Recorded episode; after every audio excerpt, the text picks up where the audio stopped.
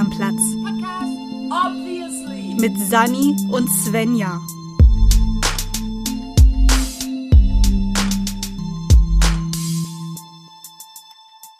Guten Tag, herzlich willkommen zu unserem Podcast. Hallo, schönen guten Tag. Ich bin wieder gesund. Und ich habe so auch halbwegs. gerade keine so dollen Schmerzen, dass ich Tabletten nehme, die mich matsch im Kopf machen.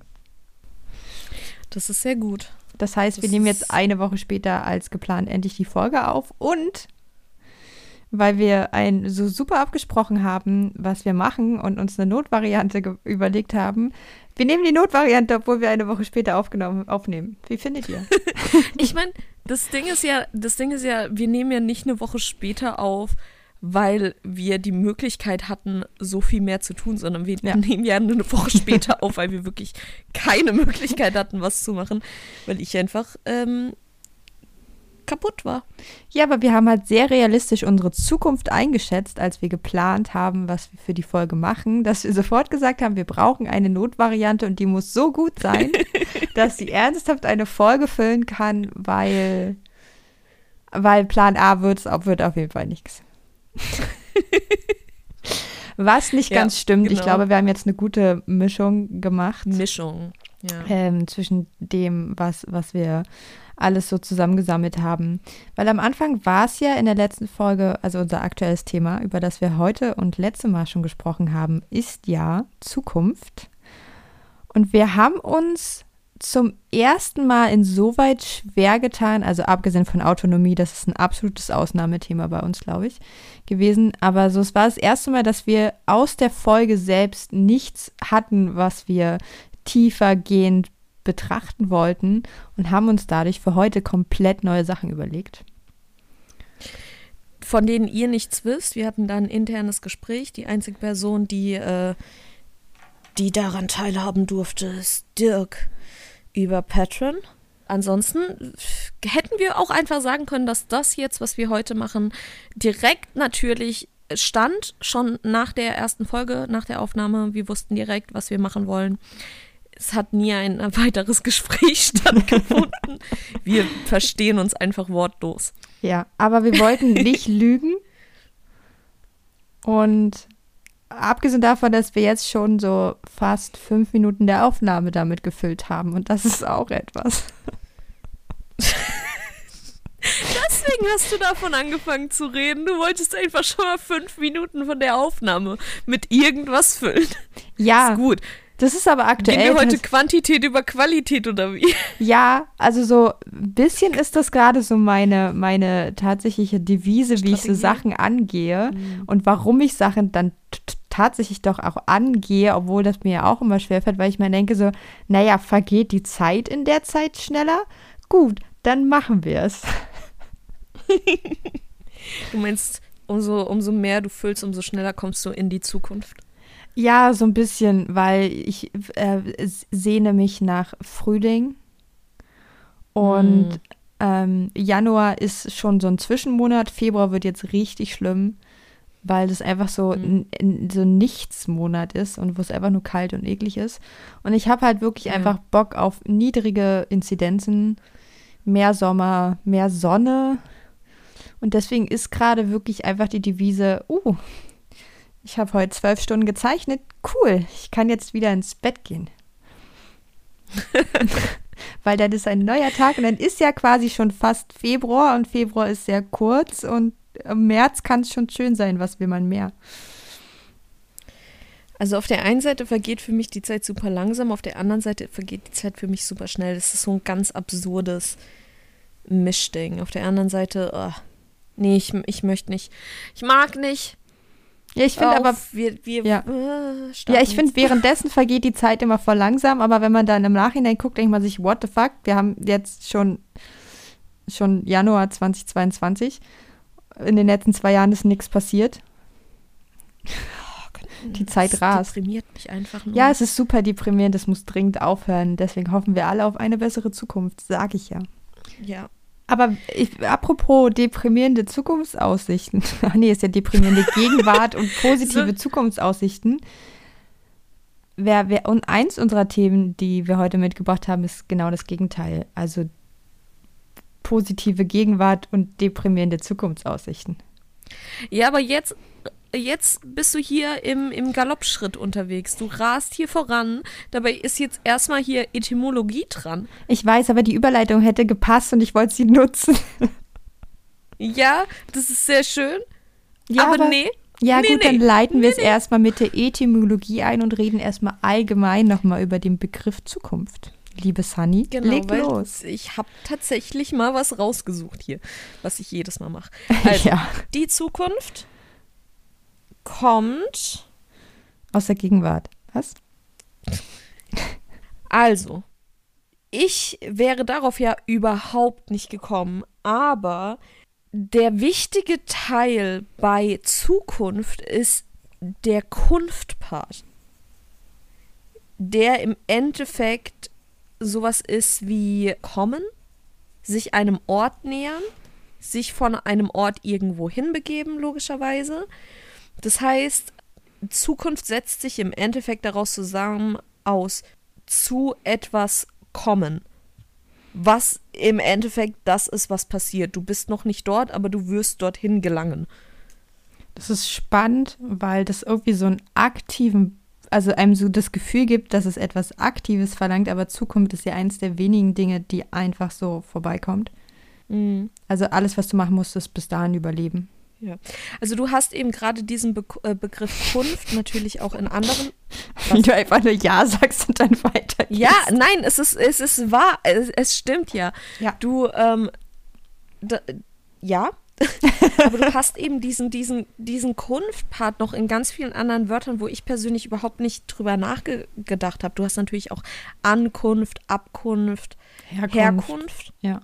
was ja eben äh, alles diesen, diesen Kommen, woher Herkunft, woher kommst du, so Übereinkunft, also der sozusagen der Überschneidungspunkt oder Übereinstimmung, also irgendwas, wo man sich Der gemeinsame Punkt. wo man gemeinsam hinkommt, sozusagen. Ja. Unterkunft und dann eben Zukunft, die noch bevorstehende, die kommende Zeit. Früher eben im althochdeutschen Zuerkunft. Beginn des, 19, äh, des 17. Jahrhunderts auch in räumlichem Sinne, zukünftig. Zeitlich bevorstehend in der Zukunft stattfindend.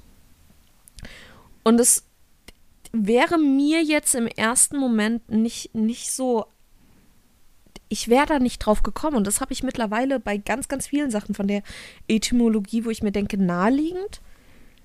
Aber gleichzeitig fasziniert mich Sprache immer wieder aufs Neue. Ja, es ist so, es ist, es ist immer so einfach.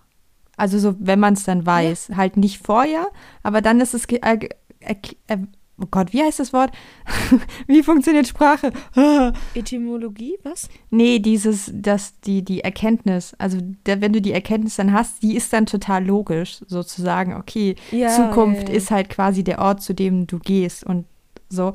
Aber es ist natürlich problematisch oder schwierig in dem Sinne, weil Kunft eben bei uns nur noch als, als Endung von Wörtern bekannt ist und Mhm. nicht mehr als eigenständiges Wort. Morphem heißt es dann. Ne? Das stimmt, ist, das es, ist, es ist ein typisches Morphem, aber wir kennen das nicht als Wort mit einer eigenen Bedeutung mehr, weil bei uns Kunft halt Ort heißt. Und deswegen ist es halt vorher auf jeden Fall so, hä, was soll das sein? Aber wenn man das jetzt weiß, so, da, also ist spannend, wie viel wir dann halt dann doch immer noch von den modernen Wörtern aus dem Althochdeutsch, Altneuhoch, Altdeutsch. Genau, eben Kunft war scheinbar früher das Kommen, Ankommen, war ein selbstständiges Substantiv bis ins 19. Jahrhundert und erst dann hat, wurde, hat sich das scheinbar geändert zu einem zu einem äh, Suffix in dem Falle. Ja, weil es eine Endung ist. Ja. Mhm, genau. Aber es ist nicht die Endung Endung, sondern es ist halt einfach, aber es ist, ist es nicht der Wortstamm? Und wir haben dann ein Präfix dazu in dem der Falle Regel. ja, in dem, Ja. in dem Fall, also das Ding ist, in, äh, der, der Wortstamm, ist das der Wortstamm? Ich glaube ja. Jetzt sagen wir ganz viele Sachen, die wir, also es ist auf jeden Fall der Kopf des Wortes, weil der Kopf des Wortes steht immer ganz am Ende. Ja, und ich glaube, Kopf ist in der Regel auch das Morphem.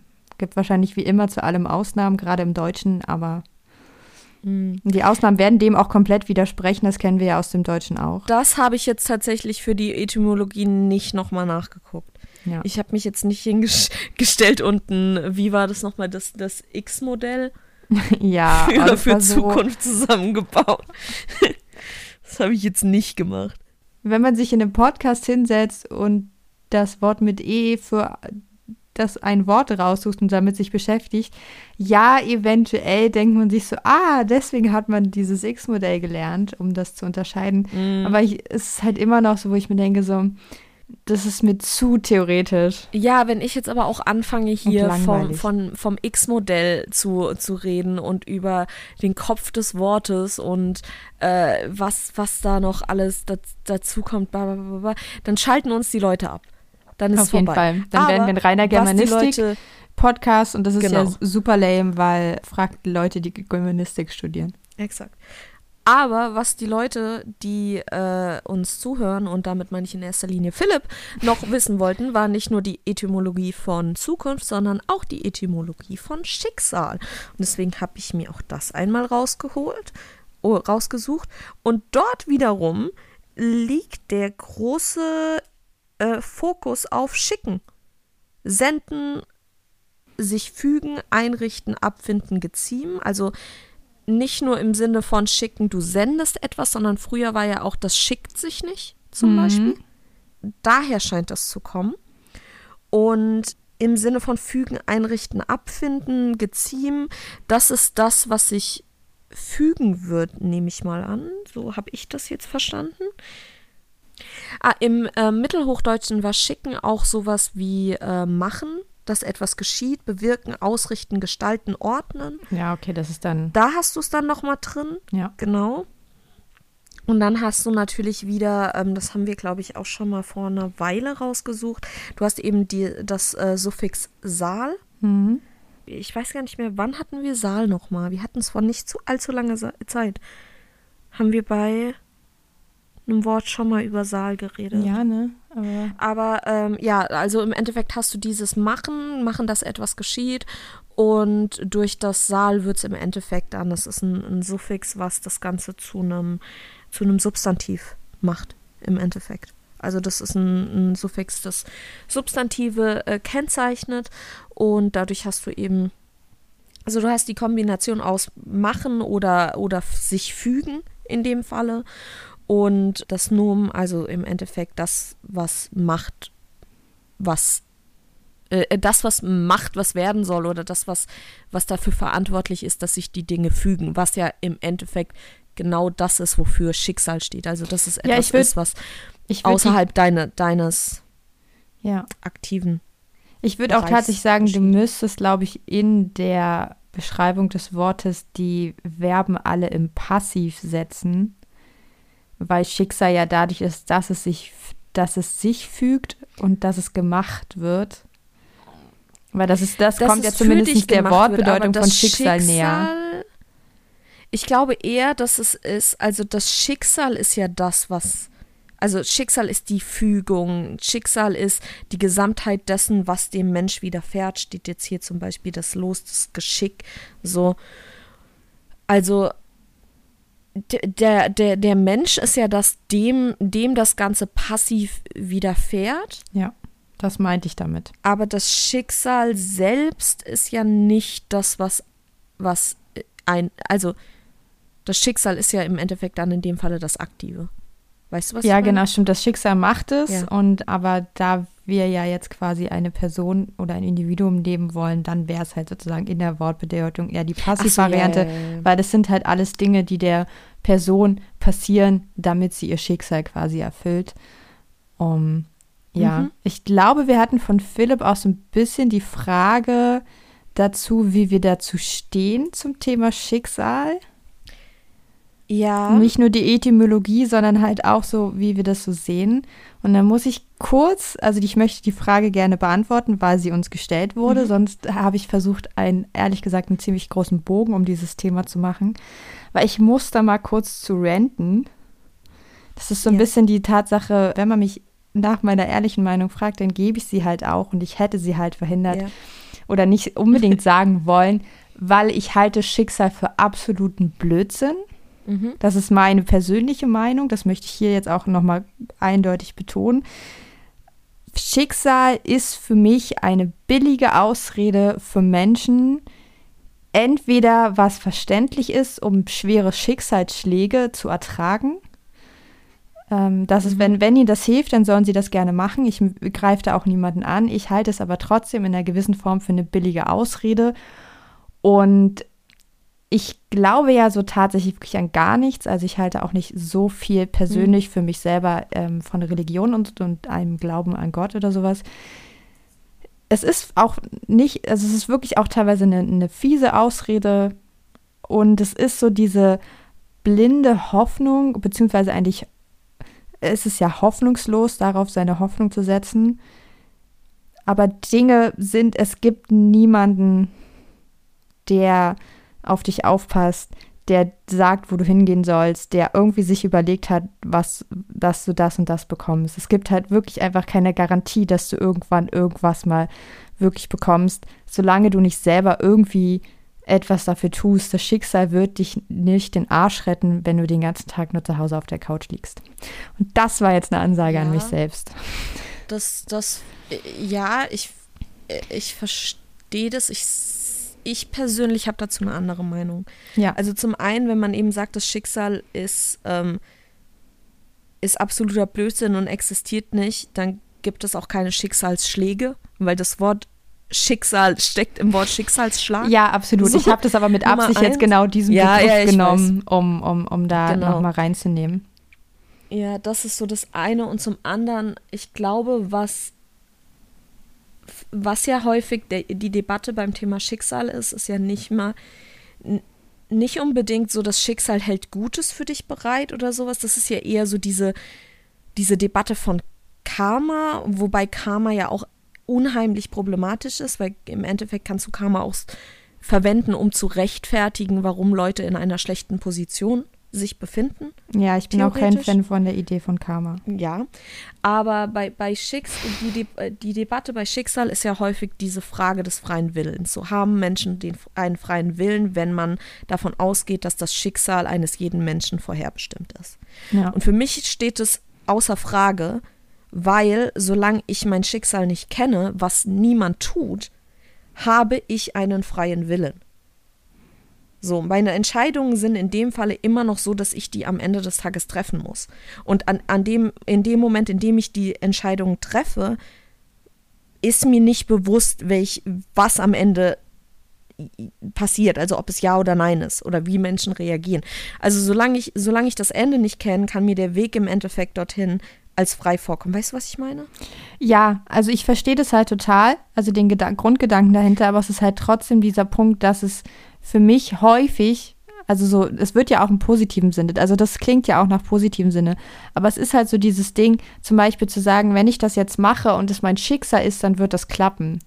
Und das finde ich. Das ist halt einfach nur eine Ausrede. Und das ist halt, ich glaube, das ist das eine. Mir zum Beispiel, ich persönlich glaube, dass es sowas wie Schicksal gibt. Ich glaube auch, ich, ich persönlich glaube mehr an das Schicksal, als ich an Gott glaube.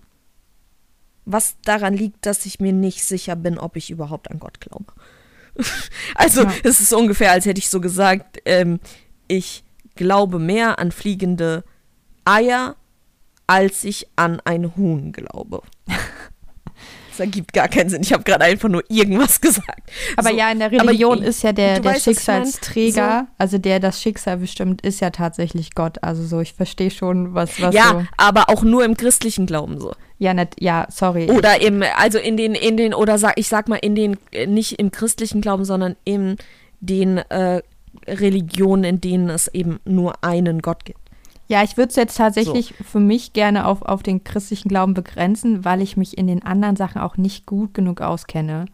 Ja. Aber diese Auslegung kam im Christentum auf jeden Fall mal vor im Laufe der Geschichte. Ja. Aber zum Beispiel im, im Griechischen waren es ja, wurden ja die Schicksalsfäden gesponnen.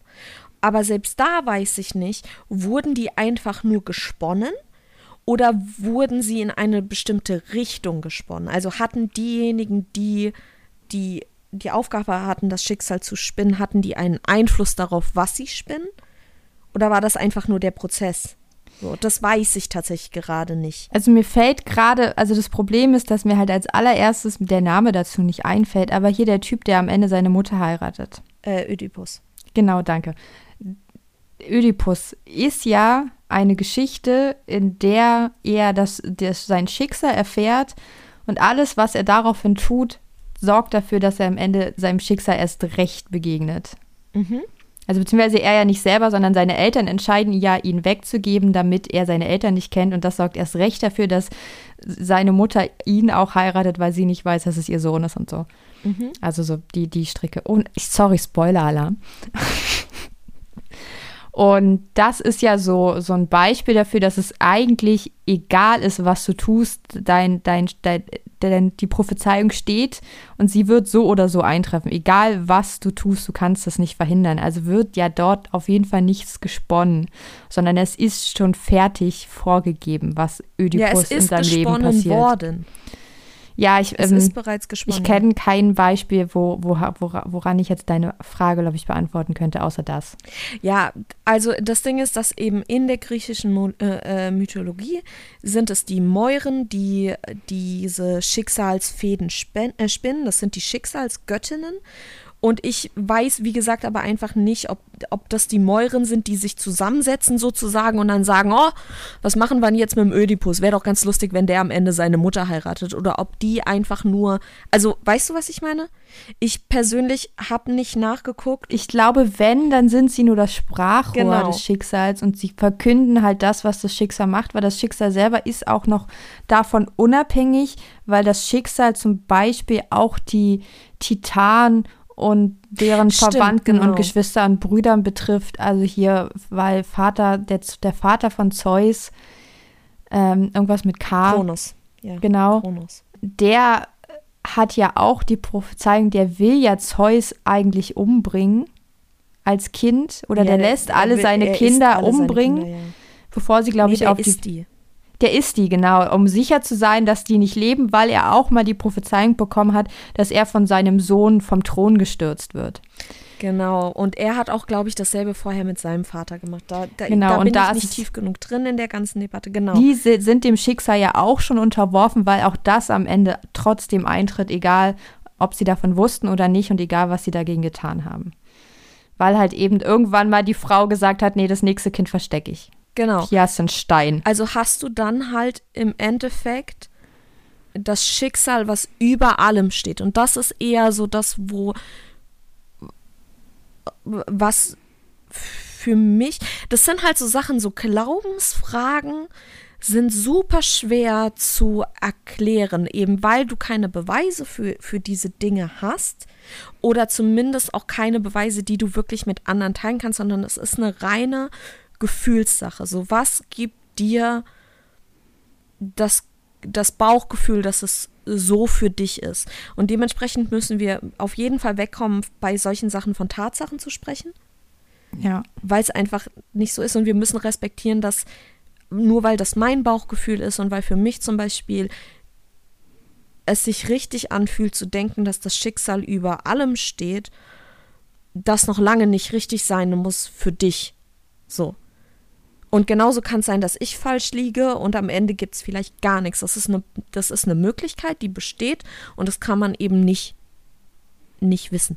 So. Ja, ich finde halt auch so, es tut halt auch nicht weh, an Schicksal zu glauben. Also es ist jetzt halt nicht so, ähm, Solange man es eben nicht als Ausrede benutzt. So. Genau, indem man es halt eben nicht benutzt, um Sachen gar nicht erst, also das ist jetzt so ein Extrembeispiel, aber indem man auch nicht sagt, so ja, das war halt sein, also so, wenn man Leute damit tröstet, dass sie gerade einen Verlust von einem, von einem Angehörigen, von einer nahestehenden Person haben und zu sagen, es war halt ihr Schicksal zu sterben, Alter, fick dich, das ist nicht wirklich gerade deine Antwort darauf.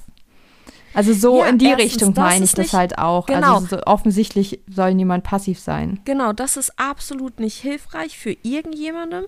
Den Spruch hätte man sich sparen können. Genauso aber kann man das Schicksal halt auch nicht als Ausrede benutzen, um sich schlecht zu verhandeln, weil dadurch, dass du dein Schicksal nicht kennst, hast du immer noch den freien Willen. Du, du bist immer noch die Person, die die Entscheidungen trifft und vor dir selbst rechtfertigen muss.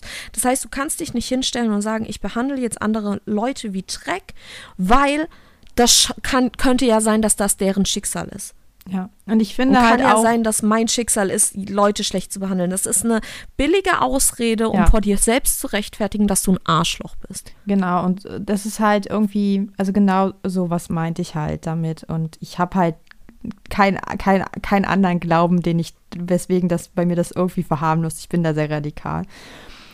Aber ich finde halt auch einfach so dieses Ding, so natürlich, also auch gleichzeitig verstehe ich auch, woher das die Idee mit dem Schicksal kommt, weil auch wenn wir 2022 ja nun wirklich in Deutschland als weiße Person ziemlich viele Möglichkeiten haben, unsere Zukunft zu gestalten, du hast, der Rahmen ist trotzdem vorgegeben und wie deine Zukunft dann eben aussieht, weil zum Beispiel einfach eine weltweite Pandemie herrscht, die dich einschränkt, weil sie halt alle Menschen betrifft, so dass du das Gefühl hast, deine Möglichkeiten sind Weil eingeschränkt. du in gesellschaftlichen Normen agierst. Ja, so, aber im Endeffekt, Ja. so natürlich bist du halt Teil einer Gesellschaft und wir, du kannst halt noch so viel tun für deine persönliche super Zukunft. Wenn in 50 Jahren Mhm. die Klimakatastrophe und das Klima kippt, dann bist du halt am Arsch und dann ist das halt, fühlt sich das halt an, wie als hätte das Schicksal das für dich entschlossen, entschieden.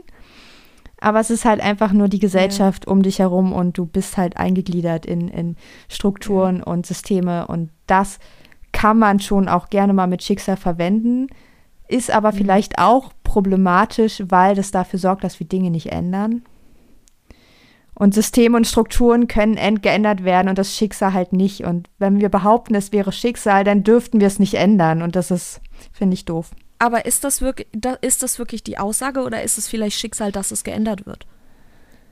Weißt du, was ich meine? Ja, Vielleicht das es ist- das also du- Schicksal, du dass wir endlich aus diesen, diesen Momenten ausbrechen äh, und dass wir, dass wir diese ganzen Ungerechtigkeiten und diese Diskriminierung und diese, diese, äh, wie, wie nenne ich es, diese Bevorzugung von, von, so blöd es klingt, von alten weißen Männern, also von, von ja, es ist so diese, dieses die, diese patriarchalischen Tradi- Traditionen. Vielleicht ist es nicht das Schicksal, das aufrecht zu erhalten, sondern vielleicht ist es Schicksal, daraus endlich auszubrechen und daran zu arbeiten. Ja, es zeigt halt sehr gut, dass, die, dass es halt eine Frage ist, von welcher Seite du diese, dieses Thema betrachtest. Genau. Es gibt halt, und das ist da gegen die Gruppierung und das Idee, habe ich halt so ein bisschen gerantet gerade zu sagen, es ist keine Mhm. Ausrede, es ist so, nur weil du denkst, es war schon immer so, ist es nicht das Schicksal, dass es so bleibt. Ja. Es könnte halt auch andersrum sein und nie, entweder weiß niemand,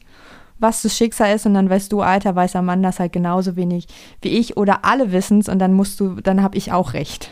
Exakt. Und dann müssten wir halt auch meinen Weg mal probieren und so. Und deswegen finde ich halt so, halte ich das gerne so raus.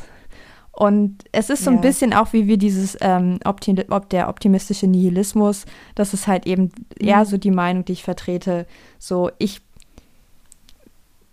so bis auf die Strukturen, in denen ich lebe, bin ich selbst dafür verantwortlich, ob ich zufrieden oder glücklich bin mit dem, was ich tue, in meinem Möglichkeit, Mhm. also in, aua, im Rahmen meiner Möglichkeiten. Also wenn ich sehr arm bin, dann ist das halt auch alles begrenzt und so. Darauf war das jetzt halt so bezogen. Aber man ist halt trotzdem Ja. schon der Herr oder die Frau oder der, das Non-Binary Person, Mhm. Wesen. Oh Gott, ich bin abgerutscht. Ja. Ähm, dass man halt ist. Und ja, da ist leider niemand da oben, der, der halt haargenau Ja. weiß, was du gerade tust und warum du das tun wirst und was das für Konsequenzen hat. So, ja. meine Meinung. Ich glaube, für mich ist es wirklich einfach dieses, dieses Ding von wegen, wir reden gerade fast, fast nur über Schicksal und ganz wenig über, über eigentlich Zukunft. Aber ich glaube, für mich ist es so das Ding, solange du nicht weißt, was dein Schicksal ist oder wie deine Zukunft aussieht, spielt es keine Rolle, ob Schicksal existiert oder nicht. Weil du am Ende eben, wie gesagt, die Person bist, die, die die Entscheidung trifft, die die Entscheidung rechtfertigen muss. Und am Ende bricht es dir kein Bein ab, ob, falls jetzt zum Beispiel, also rein theoretisch jetzt, sollte es ein Leben nach dem Tod geben und du, du scheidest aus dem Leben und du wachst auf und hast äh, und, und bist, keine Ahnung, in der Bibliothek oder sonst was und irgendjemand reicht dir ein Buch über dein komplettes Leben und sagt, das stand fest vor deiner Geburt. So, das stand fest, bevor du in dieser Welt gelebt hast. Und dann liest du dieses Buch und es ist exakt dein Leben genauso, wie du es gelebt hast. Was genau nimmt dir das? Ich würde fragen, wer der Autor oder die Autorin des Buches war und die anzünden. Ja, okay, verstehe ich, kann ich nachvollziehen, aber aber im Endeffekt ist es, es ändert nichts daran, dass in dem Moment, in dem du gelebt hast, du dein Leben eben im, sozusagen im Moment gelebt hast. Oder deine Entscheidung selbst treffen musstest, weil du hattest ja nicht dieses Buch. Es ist ja nicht so, als bist du, äh, als kon konntest du vor jeder Entscheidung kurz mal ans Bücherregal laufen und dir denken, hm, warte, ich lese mal kurz nach, wie ich mich entscheiden werde. So. Und dementsprechend ja, spielt es im Grunde keine richtige Rolle. So, es ist, es ist nicht, nicht, so, nicht so wichtig. Ja, also das ist es halt, vielleicht ist das die, die Quintessenz unserer Aussage. Es sollte nicht so eine dermaßen große Rolle spielen, dass es deine Handlungen und Entscheidungen tatsächlich beeinflusst, weil du weißt es eh nicht. Mach also, was du ja. willst und es ist vollkommen okay, sich in drei Monaten oder in fünf Jahren nochmal komplett anders zu entscheiden und nochmal was ganz anderes zu machen oder Dinge ganz anders zu machen. So, es gibt nichts, was dich daran anhält, außer Kapitalismus. Ja. Fertig. Tschüss. So. Ich, oh, das wird, ich glaube, da bin ich jetzt richtig gespannt, was da so die Antworten sind, weil das jetzt auch mal so eins der Themen waren, wo wir wirklich unterschiedliche Meinungen haben. Und zwar nicht so, also unterschiedliche Meinungen nicht so von wegen, ah, du hast Unrecht, sondern einfach andere Standpunkte und es ist fein. So. Ja, aber die hatten wir bei Astrologie auch schon. ja, das stimmt. So, aber ja, ich glaube, das Ding ist einfach, dass ich ein bisschen spiritueller veranlagt bin als du. Ich bin halt so, ja, meine Crystals ja, und meine. Die Leute wissen jetzt halt, dass ich Leos nicht gleich verurteile. Ja, oh, scheiß Leos, nein, Spaß. Tim, du kannst den Podcast immer noch deinem. Nee, warte, war das Philipp? Philipp war das. Philipp, du kannst den Podcast immer noch deinem Bruder erzählen. Sag ihm einfach, er ja. soll die Folge, in, die, in der ich gegen Leos rente, Ja, abgesehen davon, dass es nur 50 Prozent von uns sind. Ich finde, alle, alle Menschen können das hören, außer Arschlöcher. Und das entscheidet sich nicht über ihr Geburtsdatum. Das stimmt. Nee, ich, glaub, ich glaube, das finde ich sehr schön. Ich würde dann mal zum nächsten Themenpunkt kommen. Ja. Wie ich es vorhin schon äh, super einleiten wollte, aber wir mussten unbedingt noch über die Etymologie reden. Ist nämlich die. Kack ähm, mir doch ans Bein, ey. ja. Mache ich doch gerade, Entschuldigung. Nein, wir reden jetzt äh, über negative oder auch positive Zukunftsperspektiven, die in der, würde ich jetzt mal sagen, in, im Erzählgenre, weil dazu gibt es ja sowohl Games als auch Filme, als auch Serien, als auch Bücher, als auch Comics. Deswegen versuche ich jetzt ein Oberthema zu finden. In, wenn Geschichten erzählt werden, gibt es ein Genre und das nennt sich Dystopie bzw. Utopie.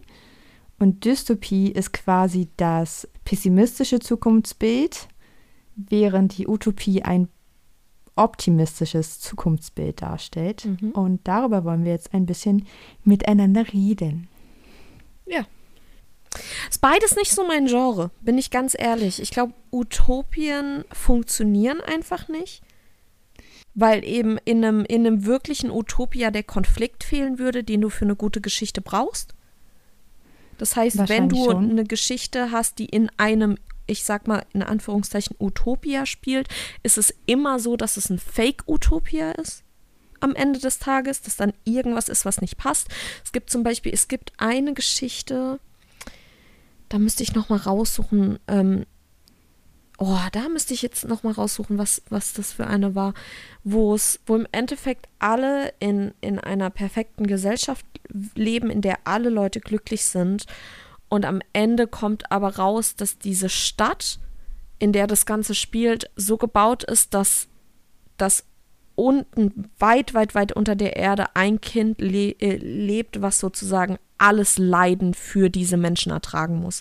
Also alles Leiden, was den Menschen sozusagen nicht widerfährt, wird gebündelt auf eine Person übertragen, damit eben dieses Utopia für alle anderen stattfinden kann.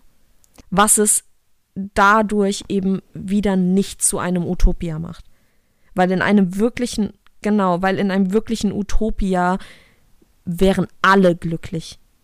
Ja, also ich habe auch in, in, in, in der Recherche als Kritik sozusagen an dem, an der, an der Idee, an der Plot-Idee sozusagen mehr oder weniger, halt auch gelesen, dass die Menschen zu perfekt sein müssen für ein Utopia, was es halt unrealistisch macht, weil der Mensch ist eben halt nicht das perfekte Wesen, nicht das Überwesen, sondern halt mhm. voller Fehler und dummen Entscheidungen.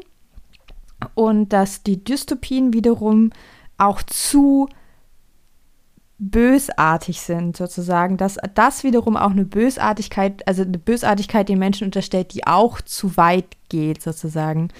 Finde es auch manchmal so, wo ich mir denke, so, ja, ja, wir laufen drauf zu. Also ich fand auch irgendwie in der, ich habe, also wir haben versucht, ein paar Sachen uns mal reinzulesen in verschiedene Dystopien. Wir haben uns da ja. vor allen Dingen auf Bücher konzentriert. Und ich muss sagen, dass ich das so emotional nicht ganz so cool und unterhaltsam fand, auch wenn ich, also ich fand das, das Genre selber finde ich super spannend, aber mhm. man halt so gerade merkt, dass man so einen Hang hat, selbst eine Dystopie in seinem Kopf über die aktuelle Lage aufzubauen und die Zukunft sehr schwarz zu sehen und dass es nicht gerade hilfreich ist, dann auch noch etwas zu lesen, wo all die Dinge, die ich persönlich halt auch scheiße finde, dann auch noch so extrem schlimm geworden sind, dass sie halt weltbeherrschend sind. Also ja. in häufig vielen modernen Dystopien ist natürlich das, der extreme Kapitalismus zum Beispiel ein häufiges, häufig auftretendes Merkmal in Dystopien. Ja, du hast über, du hast entweder so Sachen wie den übergreifenden äh, Kapitalismus oder du hast Sachen wie einen ähm, totalitären Staat. Das hast du häufig, ja. was ich persönlich auch. Och, was ich nicht lesen kann, das gibt mir das so masochistisch bin ich, bin ich nicht veranlagt. So. Darf ich dir Oder kurz von der einen Dystopie erzählen, die ich gelesen habe, die ich angefangen habe? Darfst du sofort in einer Sekunde. Das zweite, was ich noch sagen, äh, das dritte, was ich noch sagen wollte, oder du hast eben Dystopien, in denen die Umwelt vom Klimawandel, der bei uns einfach viel zu real im Raum steht, leider Gottes, dass mir das einfach unbereiten beschert, dass dadurch die Umwelt so sehr verändert wurde, dass es zu einer Dystopie geführt hat. Das sind so, glaube ich, die, die drei Hauptgenre, würde ich behaupten. Ich glaube zumindest von den Sachen, die so relativ erfolgreich sind. Also man kann sie auf ja. jeden Fall darunter, da, da, da so runterbrechen. Also Kapitalismus ist ja auch eh so ein weit gefasster Begriff in der einen ähm, Dystopie von Marc-Uwe Kling zum Beispiel ist das der extreme Kapitalismus. Da gibt es quasi keine Nationalstaaten mehr in Quality Land, sondern mehr oder weniger nur noch Firmen. So, und da geht es so ein bisschen darum, habe aber das auch nicht vollständig gelesen, beziehungsweise ich habe nur das halbe Hörbuch gehört, glaube ich, und ich schlafe dazu ein. Also weiß ich nicht so hundertprozentig, worum es darin geht. Aber wer Marc-Uwe Kling mag, äh, mag vielleicht auch äh, Quality Land. Und was dann aber auch, was du in Richtung totalitärer Staat geht, war so ein bisschen die Utopie, die ich angefangen habe zu lesen. Mhm. Und damit ich nicht, euch nicht aus Versehen spoiler, habe ich einfach nicht weit gelesen. genau, Um euch nicht aus Versehen zu verraten, wie es ausgeht, habe ich das Ende nicht gelesen. Nein, ich habe tatsächlich nur angefangen reinzulesen, weil das halt wirklich emotional teilweise schwer auszuhalten war. Denn die Dystopie stammt von Markus Steiger, ein Name, der im Hip-Hop nicht ganz unbekannt ist. Der hat 2014 ein Buch geschrieben oder rausgebracht und die heißt Die Hoffnung ist ein Hundesohn. Und in seiner Dystopie, in dem Plot, geht es darum, dass die DDR und die BRD nie zu einer Einheit gekommen sind, sondern dass die Demonstrationen in Leipzig sogar blutig niedergeschlagen wurden und dass wir jetzt, glaube ich, 2012, 13, 14 irgendwo spielt die Geschichte, die DDR und die BRD immer noch existieren. Kohl ist immer noch Kanzler. Mhm. Und also durchgehende, mehr oder weniger kann man schon sagen, dass es eben eine totalitäre Regierung durch die CDU ist. Und mhm. es spielt in Berlin was immer noch geteilt ist. Die Grenzen sind aber offen, dass man dort hin und her wandern kann. Aber es gibt halt noch Ostberlin und Ostdeutschland, also die DDR und die BRD. Das ist ziemlich nah dran. Das ist richtig, Ja. richtig unangenehm. Und es fallen Politikernamen. Ich sag mal so, einer davon, der in diesem Buch nicht unbedingt positiv wegkommt, obwohl es nur einen Kommentar bisher dazu gab, ist der aktuelle Vorsitzende der CDU. Mhm. Und das ist irgendwie witzig, aber halt auch sehr, sehr gruselig nah, nah dran. Und ein paar Sachen existieren in, in Berlin in diesem Buch, die in der Realität nicht mehr existieren, weil der Kapitalismus sie weggefehlt hat. Aber sehr spannende Sache. Ich muss dazu aber auch noch eine kleine Triggerwarnung aussprechen, falls jemand Bock hat, das Buch zu lesen. Dort steckt, das hat so ein bisschen auch dieses Dystopie-Genre an sich. So, da ist eine Figur, die ist so ekelhaft. Die ist so, so ekelhaft. Ich, ich, ich will, dass der stirbt. Ich will, dass der auch so hart aufs Maul bekommt, dass er einfach tot ist und ich nie wieder seine Gedanken lesen muss.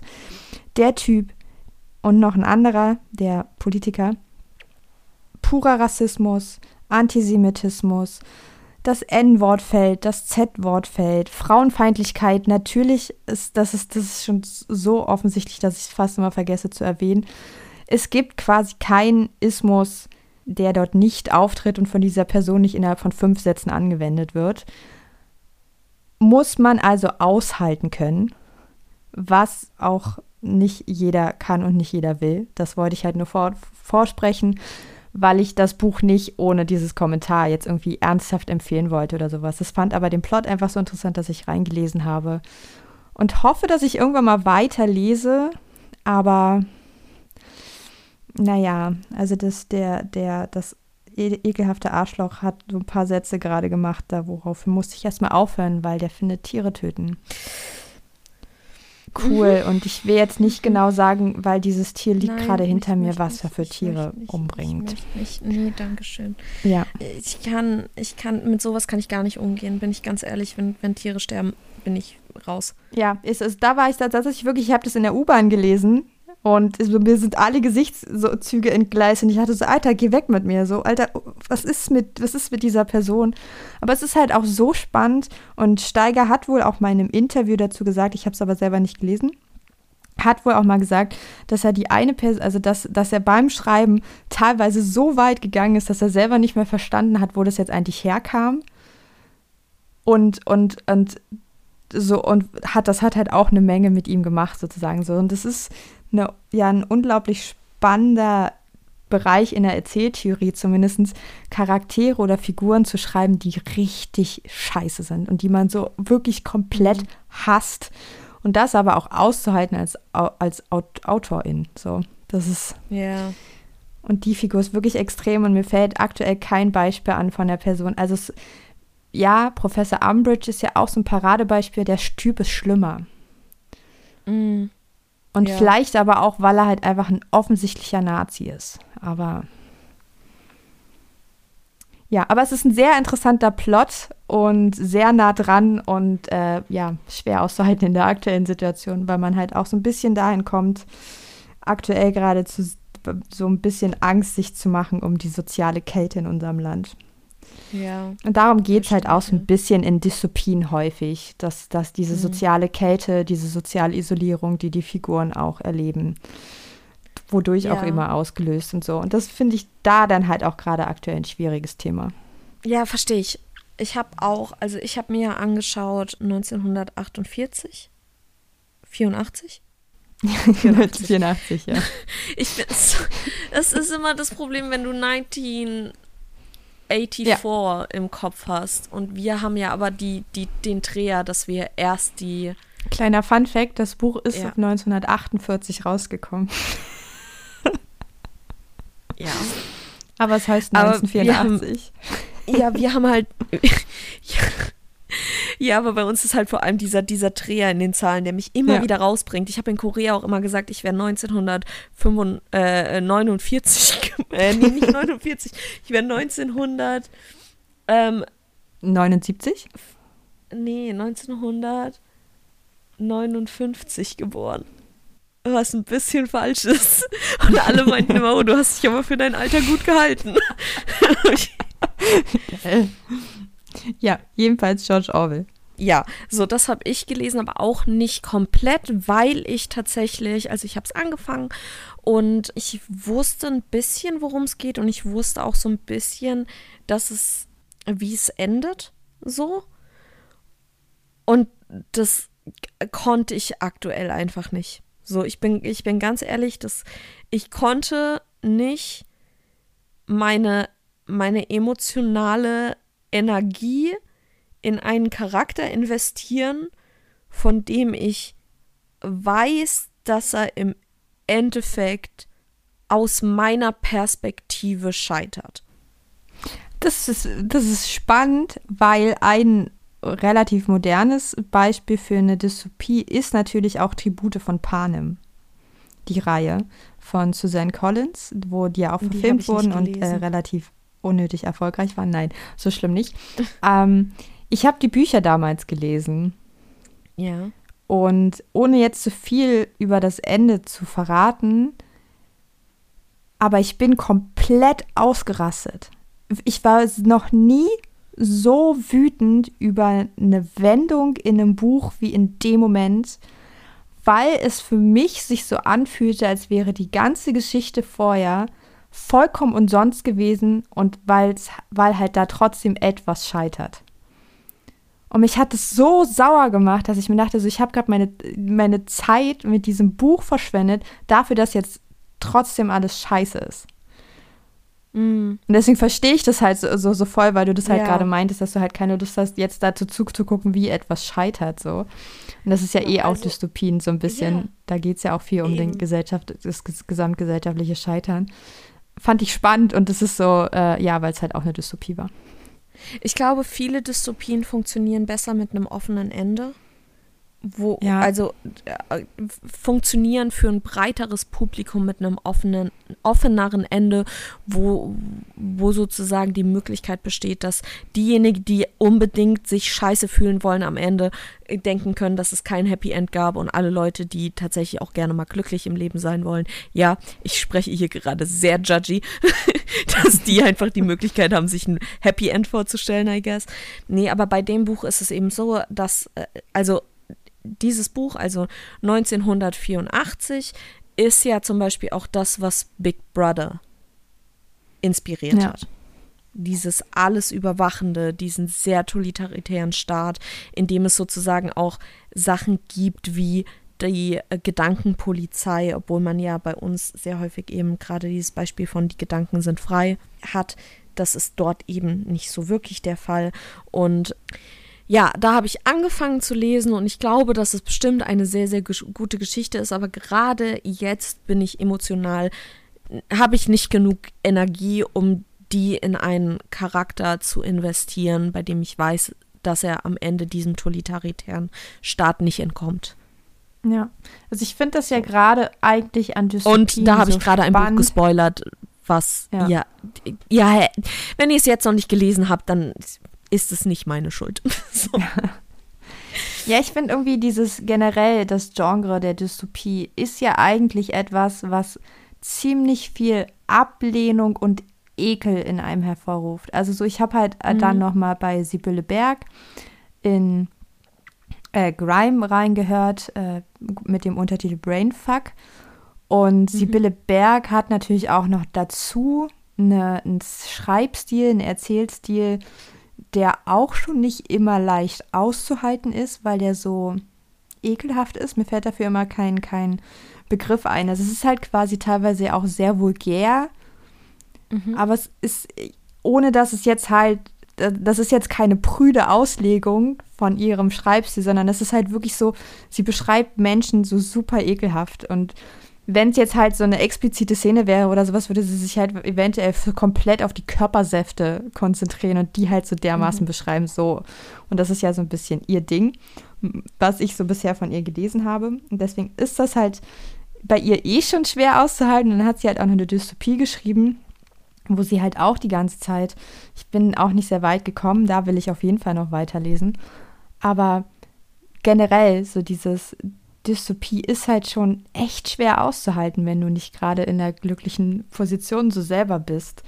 Weil es halt ja. eben ja eigentlich, wahrscheinlich ist es ja auch, also so der, der Ursprung von Dystopien sind im Endeffekt Utopien. Die erste Utopie wurde 1516 von Thomas Morus geschrieben und heißt Utopia.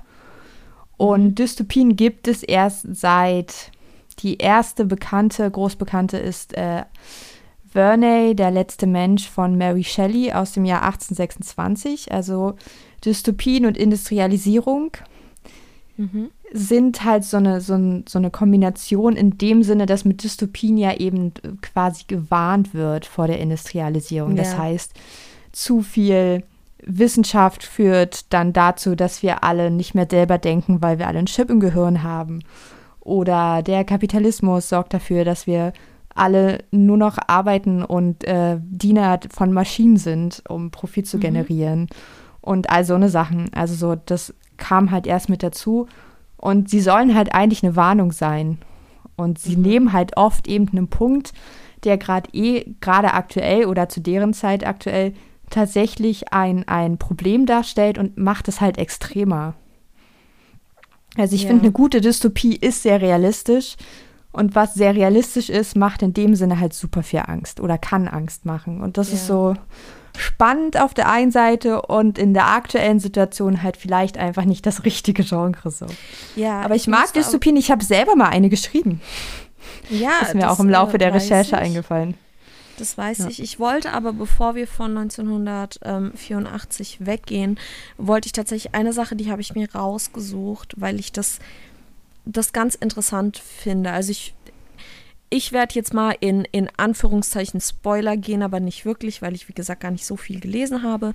Es geht eben um diesen totalitären Staat und um den Protagonisten, der sich dazu entschließt, ein Tagebuch zu schreiben. Gibt es nur und einen? Was?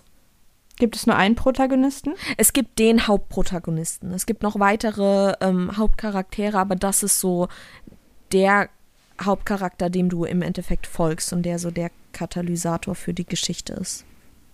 Ja, also mir ist bei meinen nur aufgefallen, dass es immer mehrere äh, Protagonisten mit mehreren Perspektiven und die Geschichte wird halt aus mehreren Sichtweisen immer grundsätzlich erklärt. Und ähm, also deswegen hatte ich gefragt, weil das mir halt so eine Gemeinsamkeit war, die mir aufgefallen ist. Das war jetzt hier soweit nicht der Fall. Okay. Ich muss aber auch sagen, das war zum Beispiel bei den anderen ähm, Sachen, die ich dazu noch habe, also zum Beispiel bei Milchzähne, was ja im Endeffekt eine Dystopie ist, die sich mit dem, äh, die sich in einer Welt oder, oder in einem Setting ausspielt, das vom Klimawandel beeinflusst wurde. Da gibt es auch nur einen Hauptcharakter und ich glaube bei dem zweiten also, ich, wir sind jetzt gerade all over the place. Ich rede jetzt hier gleichzeitig von drei Büchern. Also, wir haben einmal Milchzähne, das ist von Helena Bukowski, ist eine deutsche Autorin. Ich kann das Buch sehr empfehlen. Es ist, ich fand es sehr, sehr interessant. Das zum einen. Und das andere ist von Yoko Tawada. Das ist eine, ähm, auch eine Autorin, äh, also eine, eine, japanische Autorin, die allerdings auch unter anderem in Deutsch veröffentlicht. Ich weiß jetzt gar nicht, ob das hier original, ich glaube, das wurde original im Japanischen veröffentlicht. Lasst mich aber lügen. Ja, aus dem Japanischen. Ähm, und das heißt Sendbote. Und das sind beides im Endeffekt Romane, die sich mit in einer Zukunft abspielen, in der die Welt, in der wir leben, extrem durch Klimawandel verändert wurde und dementsprechend auch sich das Leben der Menschen logischerweise verändert hat. Und da ist es, also bei St. Bote spielt das Ganze ähm, äh, ich, kann euch, ich kann ja mal den Klappentext hier. Nach einer Katastrophe hat Japan alle Verbindungen zur Außenwelt gekappt. Yoshiro kümmert sich mit großer Liebe um seinen Urenkel Mumei. Die Kinder in der Zeit werden krank geboren, ihr Leben hängt am seidenen Faden. Zugleich sind sie weise und fröhlich, ein Hoffnungsschimmer. Die uralten leben immer länger. Viele Tiere gibt es nicht mehr. Pflanzen mutieren, auch die Menschen. Als Student war Yoshiro mit einer Frau aus Deutschland befreundet. Manchmal stellte er sich vor zu reisen, fragt sich, wie es den Urenkeln der Frau geht, was sie essen, ob sich die Umwelt in Europa auch so stark verändert hat. Als der Alltag schwierig wird, äh, schwieriger wird, versucht eine geheime Organisation, ausgewählte Kinder als Sendboten ins Ausland zu schmuggeln, zu Forschungszwecken. Was wird aus dem liebenswerten Mumei?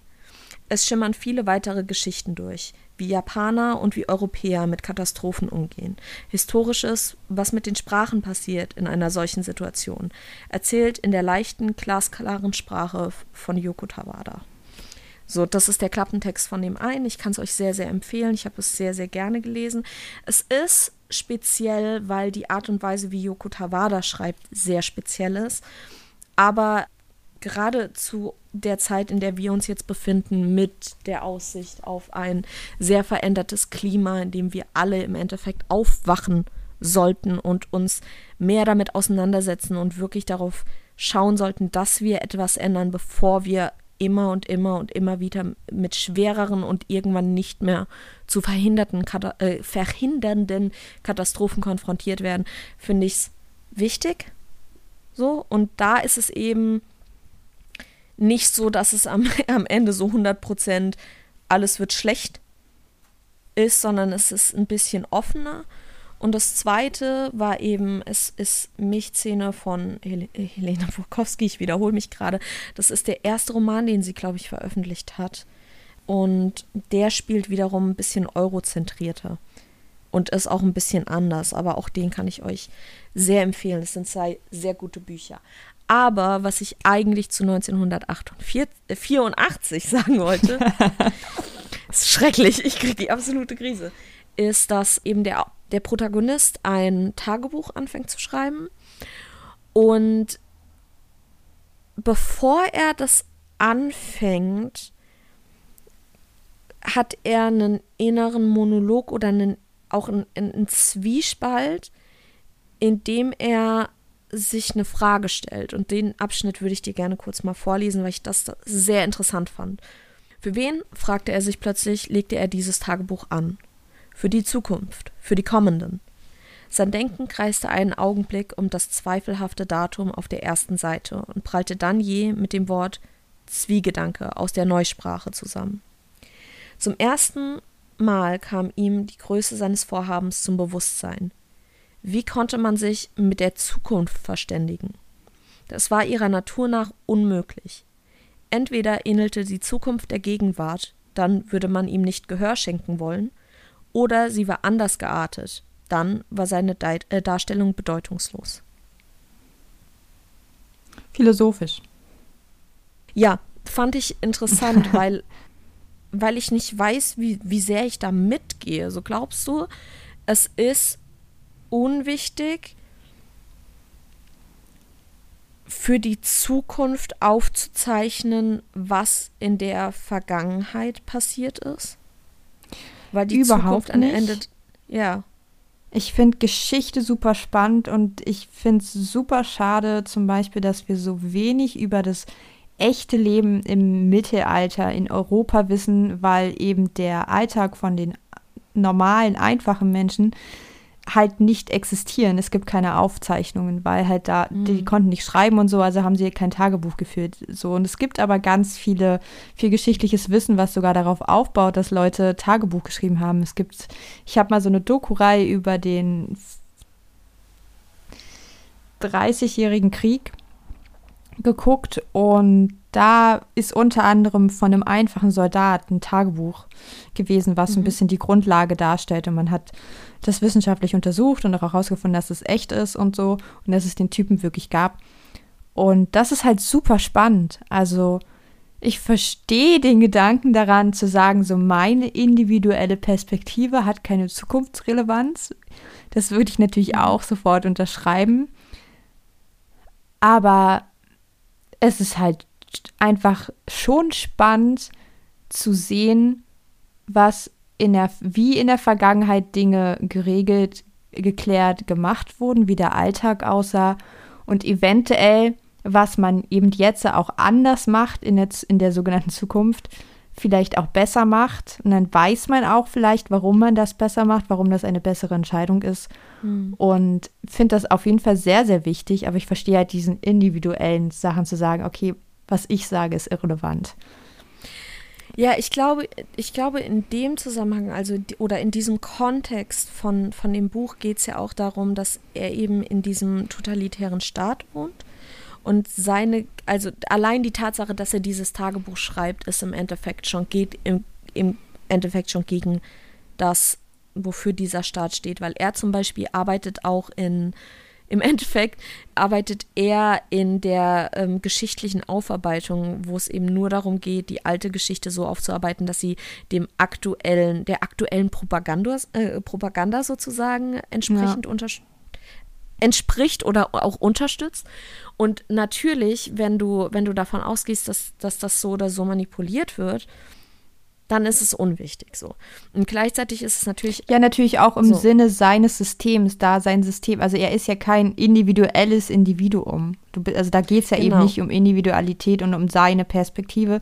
Die ist in seinem Staatssystem und in seiner Welt tatsächlich so irrelevant, dass wenn das bestehen bleibt und die Zukunft genauso aussieht, ist es super irrelevant, was er schreibt. Ja, aber er sagt. Für einen Umbruch, genau. der ja genau. in der, im Laufe der Geschichte immer passiert, ist es wiederum halt super spannend, jemanden dann aus diesem totalitären Überwachungsstaat zu sehen, wie das funktioniert hat, wie die Leute damals gedacht, gefühlt und gehandelt aber haben. Aber das spricht er ja ab. Weil er sagt, wenn alles so bleibt, wie es jetzt ist, dann hört ihm niemand zu. Ja, genau. Dann Damit wird ihm niemand zuhören. Recht. Genau, aber er sagt auch, dass in dem Moment, in dem die Zukunft anders verläuft, dann ist es bedeutungslos. Und dem stimme ich eben überhaupt nicht zu, weil wir ja. haben solche, solche Mahnmale aus der Geschichte, damit sich bestimmte Sachen nicht wiederholen. Deswegen, ja, und vor allen Dingen haben wir ja auch nicht, Sachen, denen wir gedenken. Es ist ja auch, ja, und es ist ja auch nicht üblich, in seiner Welt Tagebuch zu führen und seine Gedanken und yeah. Gefühle festzuhalten. Deswegen macht ihn das ja eigentlich auch schon zu etwas Besonderem, was ja dann am Ende auch der, der, der Ursprung der Geschichte ist, nämlich deswegen ist es relevant genug, seine Geschichte zu yeah. erzählen. Aber yeah. ja, sehr, sehr spannend und das ist irgendwie auch etwas, ich muss mich kurz bewegen, was so Dystopien zumindest die, mit denen ich mich so beschäftigt habe, eigentlich alle gemeinsam haben, dass sie diese philosophischen Fragen irgendwie aufwerfen, so auch so, was will man vom Leben, was macht das Leben aus, was gehört dazu, was gehört nicht dazu? Und so eine Sache halt aufwirft und eben so eine kritische Auseinandersetzung auch mit der Gegenwart verlangt. Also so, weil man sich halt ja. halt immer fragen muss, wie ist es dann vom jetzigen Zeitpunkt, wo ich mich befinde, zu dem gekommen, was natürlich bei 1984 schwierig ist, weil es ist fast 40 Jahre her. und so, aber ja. ähm, das ist ja, also so Science Fiction wird, wurde auch relativ häufig genannt in der Recherche als quasi Option für, für Dystopien, dass quasi Science Fiction Sachen mhm. ja eigentlich auch so eine Dystopie sind. Aber da geht es ja wiederum nicht um den, so wenig um den Weg dahin und so. Also Star Wars mhm. ist jetzt für mich keine typische Dystopie zum Beispiel. Ja, mit Star Wars kenne ich mich gar nicht aus, da bin ich raus. Ja. Ich hatte aber auch noch eine mitgebracht, wo ich aber leider auch aufgrund des Themas so von Anfang an gesagt habe, ich will mich da jetzt nicht reinlesen, ich will es irgendwann mal lesen. Wurde ja ja auch gerade großartig in eine Serie umgewandelt. Das ist Margaret Atwood mit The Handmaid's Tale, beziehungsweise im Deutschen heißt es der Reportermarkt wo es ja unter anderem quasi um die komplette Ausbeutung der Frau als Geburtsmaschine geht. Und das ist mir auch zu nah dran gewesen, aber halt auch etwas, ähm, also ich glaube, es gibt auch noch einen zweiten Teil von ihr dazu. Und das ist auf jeden Fall auch eine, eine spannende Herangehensweise, weil man da halt auch mal gucken muss, ist inwieweit es sozusagen möglich ist, dass wir nochmal so weit zurück einen so weiten Rückschritt machen könnten, dass die Frau gar keine Rechte mehr hat. Ich glaube, und da bin ich unheimlich pessimistisch, ich glaube, wenn wir uns nicht nach wie vor weiter dafür einsetzen, Frauen mehr Rechte zu, zugestehen und, und dafür zu sorgen, dass wir auch die Rechte, die wir haben, behalten, ist das leider Gottes sehr, sehr möglich. Und wir sehen das unter anderem aktuell in Polen. Ja. Wo, wo, die, wo die Gesundheit der Frau überhaupt keine Rolle spielt, sondern nur Exakt. die potenzielle Geburt von, von Kindern. Exakt, wir sehen das in Texas. Und am Ende sind alle tot. Ja, wir sehen das in Texas mit den, mit den Abortion Laws, die wir da haben. Und das ist meiner Meinung nach nur der Anfang. Und dementsprechend geht es nicht, dass wir uns hinstellen und hinsetzen und sagen, wir leben in einer Post-Feminismus, äh, feministischen Zeit, weil nee. wir das noch lange nicht erreicht haben. Natürlich im Vergleich zu früher, eventuell schon, aber zum Beispiel, wenn man noch weiter in der Zeit zurückgeht und eventuell mal auch aus diesem eurozentrischen oder westlichen Gedanken ein bisschen wegrückt und zum Beispiel in, in die alte vorphilosophische Zeit guckt, gibt es teilweise auch Regionen, wo es wesentlich mehr Rechte für die Frau gab. Und es dann einfach nochmal einen Riesenschritt zurück gemacht hat. Ja, also ich kann dir das nur sagen aus, ähm, aus der Perspektive einer Tochter einer Frau, die in der DDR groß geworden ist erst, wir sollten erstmal den, den Status der Frau aus der DDR erreichen, weil da hängt die BRD 1900, also 2022 immer noch hinterher. Ja. Und das und ist halt so, das ist ja. halt etwa ein Rückschritt, den meine Mutter aktiv miterlebt hat. Ja. Und der auch immer noch nicht komplett, also so, natürlich ist es jetzt auch nicht mehr so schlimm wie in den 90er Jahren. Also so das, was meiner Mutter dort dann aufgrund der Wende ihres Alters und der Tatsache, dass sie als alleinerziehend galt, was dort mit ihr passiert ist, passiert halt 2022 eben nicht mehr. Aber wir sind trotzdem immer noch nicht auf dem gleichen rechtlichen Stand, wie die DDR das war, in dem unter anderem Abtreibungen legal waren und ja. nicht im Strafgesetzbuch standen. Und das ist ein ganz wichtiger Punkt, weswegen der auch in Deutschland nicht mehr ins Strafgesetzbuch gehört. Man kann Regelungen dazu finden, wie Abtreibungen vonstatten gehen und dass man so, niemand verlangt äh, eine Abtreibung im neunten Monat, dass das für alle gelten soll. Aber das ist ein ganz, ganz wichtiger Punkt im, in, der, in der rechtlichen äh, Gleichstellung aller Menschen mit Uterus, diese Gefahr des Schwangerwerdens nicht zum Nachteil ausgelegt zu bekommen. Ja, und es ist auch einfach unheimlich harmful zu, von, zu behaupten, wir würden in, wir hätten Feminismus erreicht oder alles, was Feminismus wollen könnte, wäre schon erreicht und wir wären in einem postfeministischen Zeitalter, weil du dann, äh, weil dann Frauen, die jetzt aufwachsen und die dann ins Arbeitsleben zum Beispiel steigen und einsteigen und dort sich bewegen. Und auch im Generellen in unserer Gesellschaft, wenn du sagst, ihr habt absolute Gleichberechtigung, vermittelt man das Mindset, dass diese Frauen selbst dafür verantwortlich sind, dass sie nicht immer noch nicht auf dem gleichen Status sind, wie wenn sie als Mann geboren wären. Und unter anderem ist es eben auch einfach sehr, sehr harmful, wenn wir davon, davon sprechen, dass es eine, dass wir in einer postfeministischen Zeit leben, weil es Frauen, die in der jetzigen Zeit aufwachsen, eben vermittelt, dass sie selbst dafür verantwortlich sind, wenn sie nicht den absolut gleichgestellten Status erreichen, eben im Arbeitsleben unter anderem, weil es immer noch keine immer noch strukturelle Benachteiligung für Frauen einfach auch im Arbeitsumfeld gibt, auch wenn das zum Beispiel auf gesetzlicher Ebene theoretisch nicht legal ist, ist es immer noch der Fall. Und wir haben immer noch diese strukturelle Diskriminierung und strukturelle Problematik. Und dementsprechend, jetzt kommt meine Katze an, äh, und dementsprechend kann das problematisch sein. Und wir sollten, wir, wir sollten den, diesen Gedanken einfach nicht, nicht weiter verbreiten. Wir befinden uns immer noch mittendrin in einem, in einem Prozess, der Gleichberechtigung anstrebt auf gesellschaftlicher Ebene, auf, auf, politischer Ebene, auf gesetzlicher Ebene und das nicht nur für, für die Geschlechter oder auch für, für, äh, für Geschlechter oder non-binary People, sondern auch im Sinne von weg von der angeblich existierenden Norm in allen Bezügen. Ja, also meiner Meinung nach, aber ähm, da kenne ich mich auch nicht gut genug aus. Wir könnten Geschlecht auch einfach abschaffen. Als, ja. als soziales, interaktionsnormorientiertes Scheißding. Aber ich glaube, das ist nicht ganz mein Thema. Aber ja, also so, äh, kann dir da gerade auch einfach nur zustimmen. Und ich finde es jetzt sehr spannend, weil wir müssen dann zum Ende kommen. Ja, aber bevor wir enden, wollte ich gerade noch sagen, ich habe den Titel der Geschichte, die ich vorhin kurz angesprochen habe, von dieser angeblichen Utopie gefunden und den wollte ich noch kurz nennen, damit wir den dann auch in die Quellen schreiben. Aber falls ihr euch die Quellen nicht anguckt, ihr trotzdem wisst, was es war.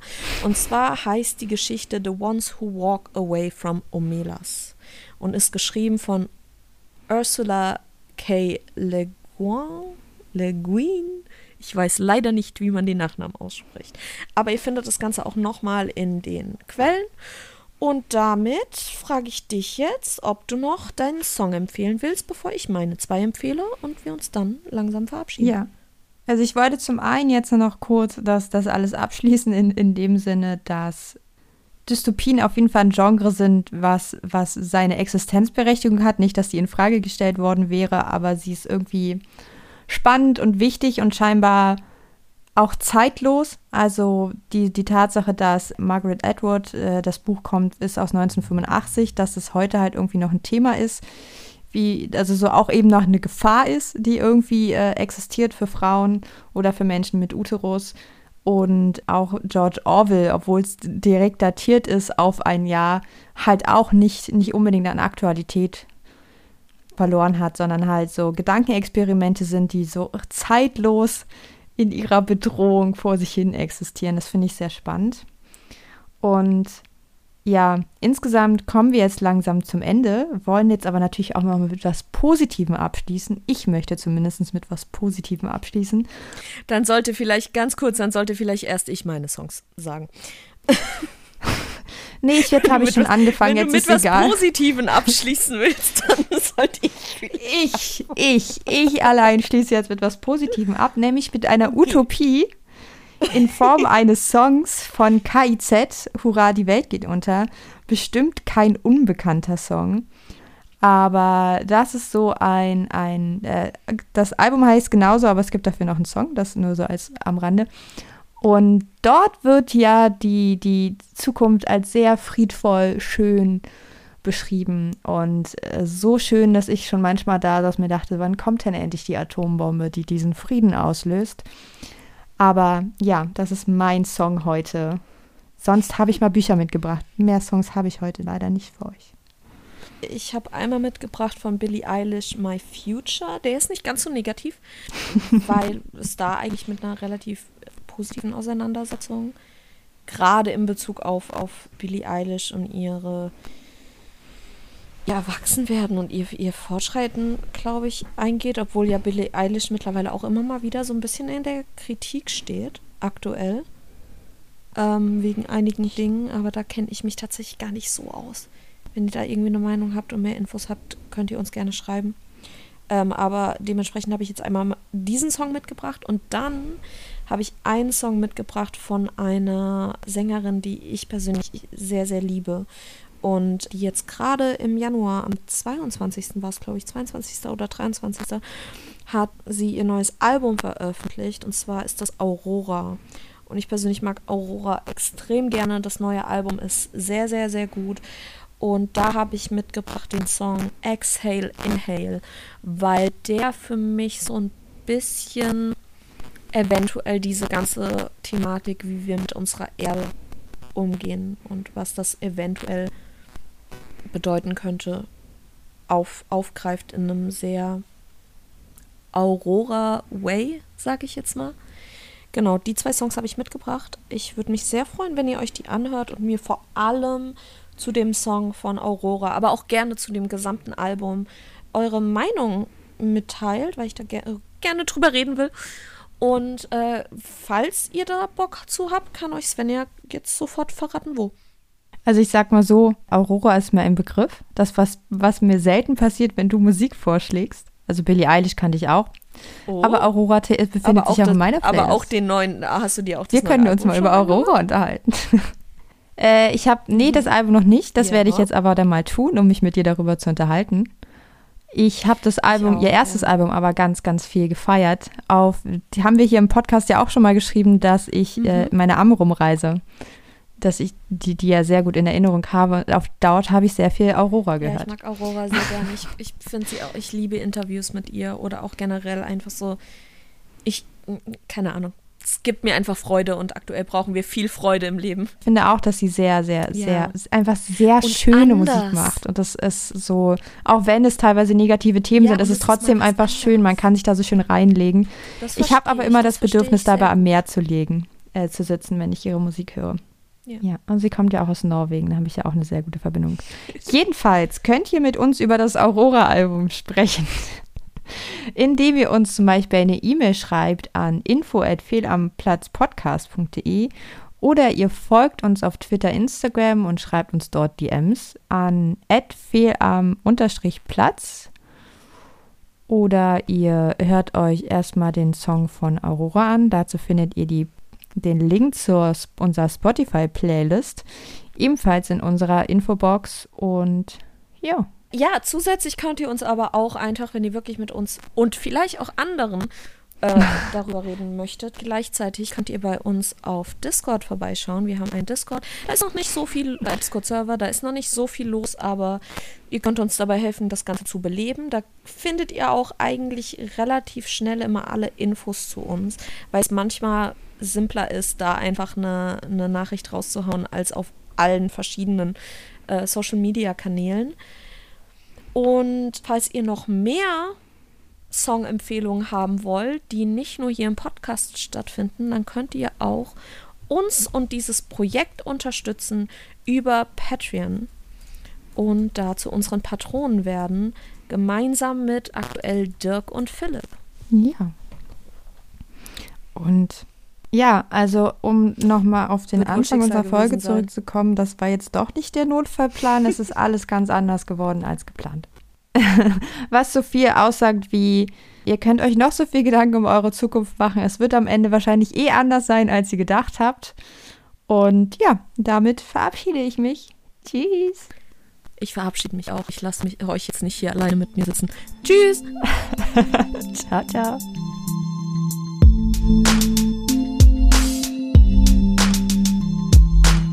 War Fehl am Platz.